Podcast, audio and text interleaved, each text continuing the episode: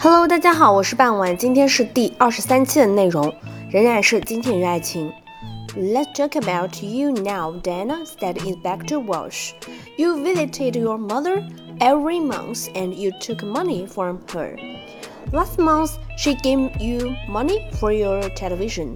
This month, she gave you money for your telephone. Every month, you told your mother it was no accident you killed daddy. I'm going to tell the police. Your mother was afraid of the police and so she gave you the money. But in the end, she wanted to stop you. She told Dr. Pratt no more money. She told Dr. Pratt on Thursday, and on Saturday she died. You took the hot milk to your mother. What did she tell you? Diana began to cry. I loved Daddy. She always gave money to me. He loved me. It was mother. She did not love Daddy and she did not love me. Diana stopped, the dogs got up and went to the door. It's true. I took a lot of money from mother.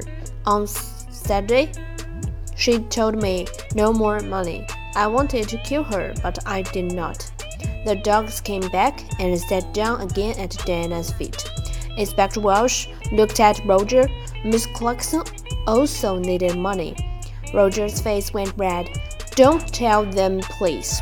Miss Clarkson lost his job last month. He has no money but he has an expensive house and an expensive car. He likes expensive things. His sisters looked at him, but Roger put his hand over his eyes. Don't talk to me. It does not matter now, Diana said. Mother is dead and we have a lot of money. You do not need a job.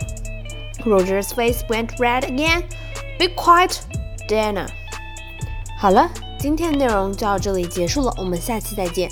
Thank you for listening. Bye bye.